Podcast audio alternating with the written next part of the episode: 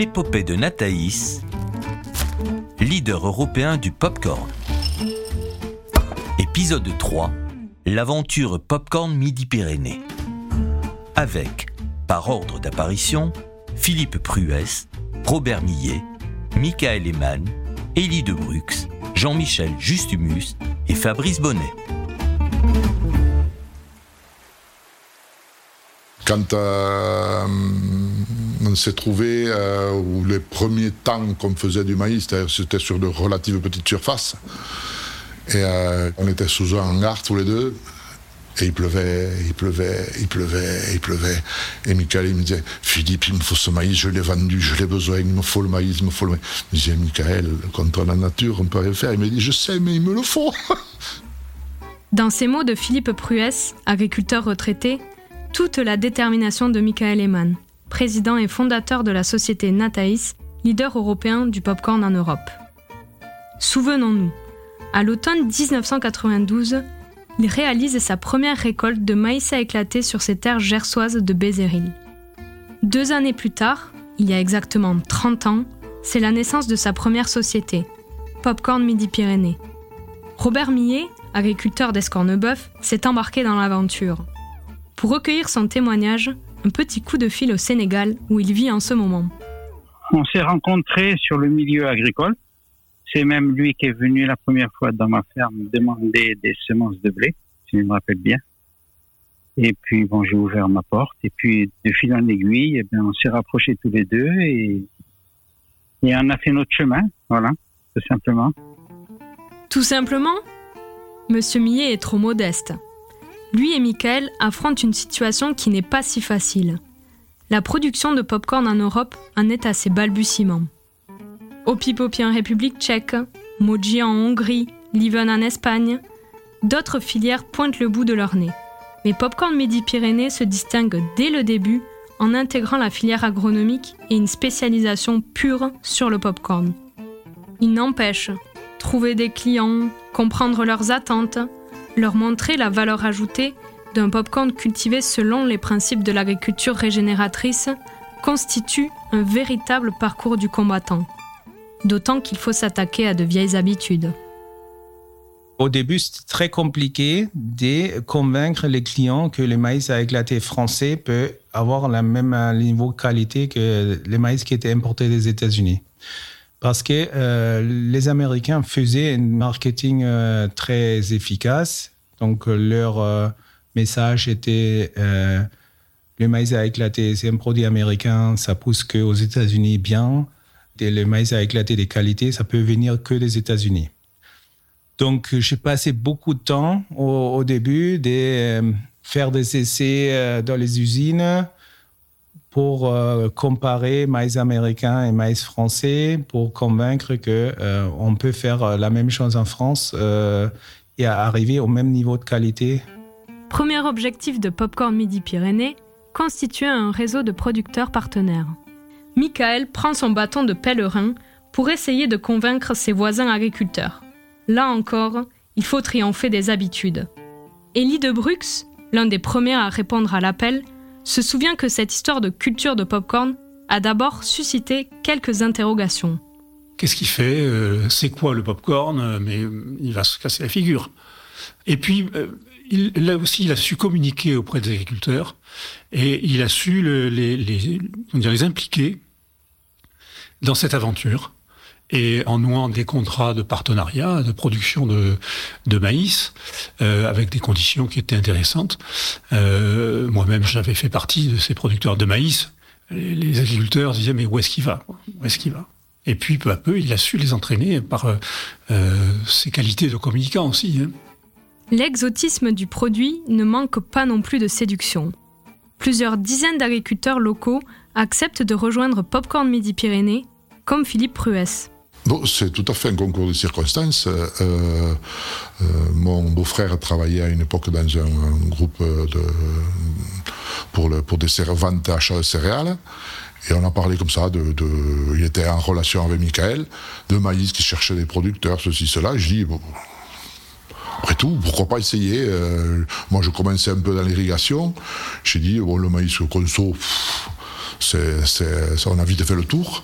Euh, j'ai dit, on va peut-être essayer. Et puis j'étais loin, très très loin de penser dans quelle aventure on s'engageait. Enfin, on s'engageait, moi, relativement euh, petit derrière, mais dans quelle aventure s'engageait Michael, quoi. Parce que passer d'une poignée de maïs dans un jardin à, je ne sais plus combien ils sont de milliers de tonnes à l'heure actuelle, mais c'est une saga, quoi. Hein. Popcorn Midi-Pyrénées et les agriculteurs impliqués travaillent en bonne intelligence.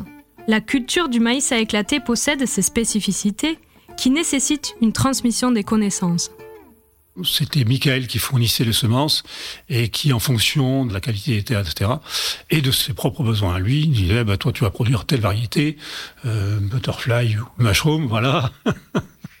euh, et donc, euh, voilà, c'était un peu lui qui donnait, enfin, lui ou ses services techniques qui donnaient un peu le, les directives de production. Il faisait quelque chose de très très bien, c'est-à-dire qu'il réunissait les agriculteurs une ou deux fois par an avant la campagne et après la campagne de production, euh, pour leur présenter un petit peu les objectifs, faire le bilan de fin de campagne, on leur dit voilà quelles sont l'année prochaine, voilà quelles vont être les orientations. On a besoin de ça, on a besoin de ça. Attention, nous avons aussi des contraintes de, euh, de production. Il ne faut pas de datura dans les maïs. Il faut que les maïs soient vraiment d'une belle couleur. Donc faites attention à vos désherbages parce que si vous avez des, de l'herbe, ça va colorer le, le, maïs en vert, ça va pas. Voilà. Donc il nous présentait bien ses propres contraintes de production et voilà, il fallait qu'on s'adapte. Le principe que nous décrit Elie de Brux est toujours d'actualité. Bien sûr, les agriculteurs qui travaillent aujourd'hui pour Nataïs sont beaucoup plus nombreux qu'à l'époque et se répartissent dans un rayon de 200 km autour de l'usine de Bézéril. Mais ils sont conseillés et accompagnés par des ingénieurs agronomes et des réunions entre eux sont régulièrement organisées. Au fait, avez-vous remarqué? Monsieur de Brux a parlé de butterfly et de mushroom.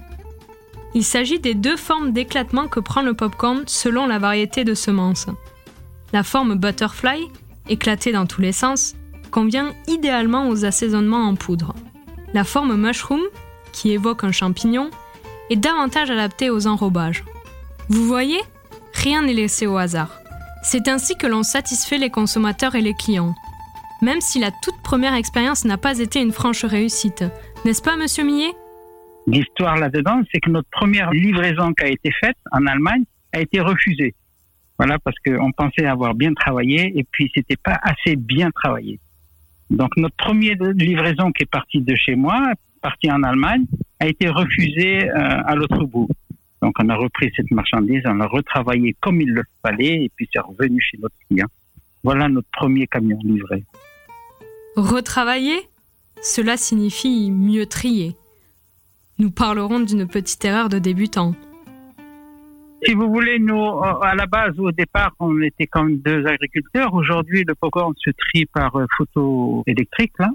Donc, chaque grain passe devant une cellule. Et s'il ne correspond pas à la qualité qu'on a besoin, il sort. Et nous, on avait fait ça euh, un peu manuellement. Et voilà, tout simplement, quoi. Tout ce qui est fait aujourd'hui, c'est passé dans des tables en symétrie, c'est photo couleur, etc. Et vous avez un popcorn pas frais à l'autre bout. Chose qu'on ne savait pas dès le début. C'est venu tout doucement. Tout doucement peut-être, mais on avance sûrement. Donc nos premiers clients, c'était des clients vrac. Donc ça veut dire on a vendu du maïs en sac 25 kg et big bag pour l'industrie de transformation et le cinéma. Donc, le premier client, c'était un client en Allemagne qui euh, mettait le maïs euh, à éclater dans le petit sachet de 500 grammes. C'était la société Seeberger qui est toujours client aujourd'hui. Et Michael voue toujours une grande reconnaissance à cette société qui lui a donné sa chance. L'acheteur de la société Seeberger à l'époque, les premiers contrats, c'était pas pour des raisons économiques, c'est vraiment, euh, je pense, une envie de soutenir un jeune entrepreneur dans son activité. C'est vraiment quelqu'un qui m'a donné à un certain moment une chance de faire une première livraison euh, sur une structure. C'était une société très importante et très orientée qualité. Pour moi, c'était vraiment une, une, très bonne opportunité au début. D'autres clients s'ajoutent à Seeberger, comme Intersnack, ainsi que plusieurs entités qui rejoindront ce groupe, ou encore de petites entreprises liées au monde du cinéma. La gamme du maïs popcorn en vrac obtient un tel succès que Michael décide en 1997 d'aller plus loin, comme le raconte Jean-Michel Justumus. Un beau jour, il est venu me voir. À l'époque, je dirigeais un centre technique agroalimentaire. Centre technique de recherche et de mise au point de produits nouveaux à Auch. Il débarque. Je monsieur. Alors, il me connaissait parce que bon, je dépendais de la CCI. Je t'ai renseigné. Bon, il me dit voilà, il, est, il est venu avec un sachet de pop-corn à éclater. C'était fabriqué en Espagne, ça se faisait aussi aux États-Unis, mais lui, il faisait pas ça. Et il avait envie de développer un sachet de maïs à popcorn à éclater. Donc il vient avec un sachet qu'il avait piqué, on en trouvait dans le commerce, hein. ça, ça, ça fonctionnait déjà, quoi. Hein.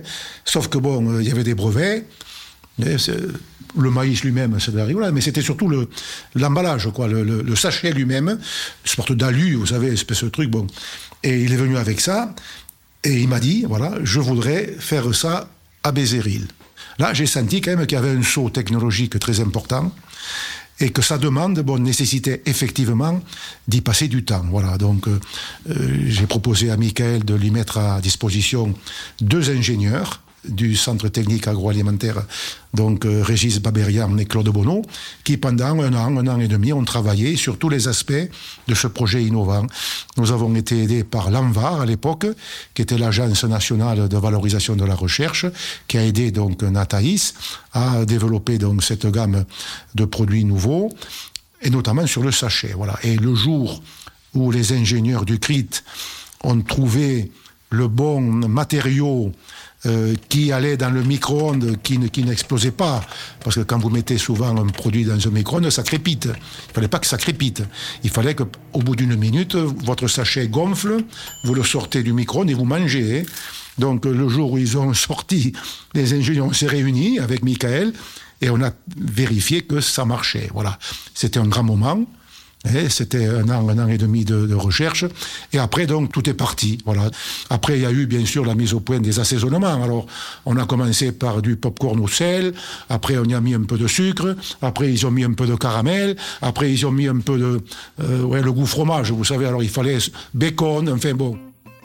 La ligne de production de popcorn micro-ondable est donc installée à Bézéril en 1997. L'année suivante apparaît la première marque de l'entreprise, Magic Pop, qui intéressera pour commencer un client de la République tchèque.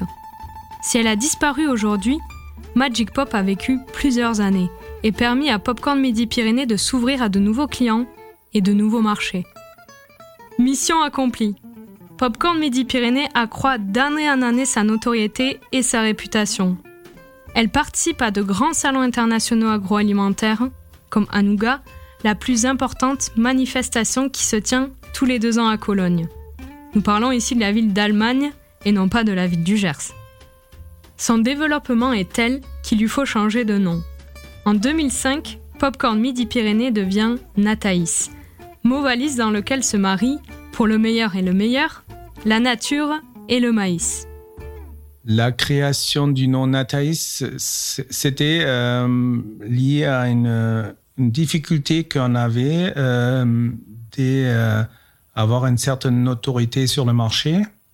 On était considéré au début comme une entreprise plutôt artisanale et en, début des années 2000, on a perdu une appel d'offres très importante pour un client en Scandinavie parce que il nous a pas fait confiance dans notre capacité de produire les volumes qu'il a demandé, malgré qu'on avait parfaitement euh, la capacité de production euh, nécessaire.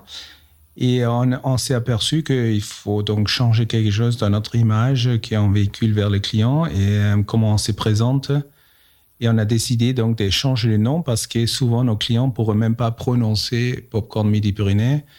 C'était trop local, trop compliqué à prononcer. On a décidé donc de euh, créer notre communication autour de notre activité. Longue vie à Nathaïs. Tout est prêt pour progresser encore et encore. Et si Robert Millet, qui s'est orienté vers la production de maïs doux, ne travaille plus avec Michael Eman, il regarde en arrière avec plaisir. Je garde un excellent souvenir. Il m'a appris plein de choses. Je pense qu'il a appris beaucoup de moi aussi. Bon, je très content d'avoir rencontré Michael.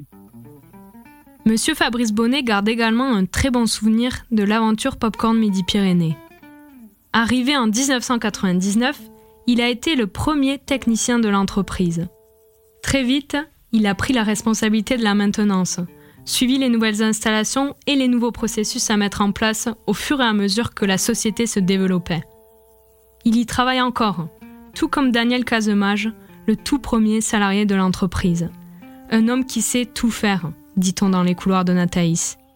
Il y aurait tant d'autres noms à citer, de personnes à remercier, car, comme le souligne Fabrice Bonnet, les souvenirs, c'est euh, un beau travail d'équipe.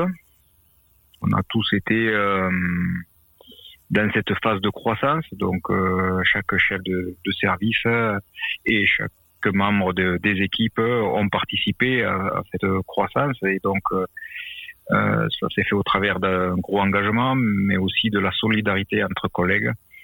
Euh, donc c'est aussi une aventure humaine qu'on a traversée et qu'on a accompagnée, donc de bons souvenirs qui qui sont toujours présents sur cet esprit d'entreprise familiale. De bons souvenirs et un bel avenir. Dans le prochain épisode de notre podcast, nous découvrirons les multiples et incessantes innovations accomplies par Nathaïs. Nous vous offrirons même un petit tour en Afrique du Sud. À bientôt!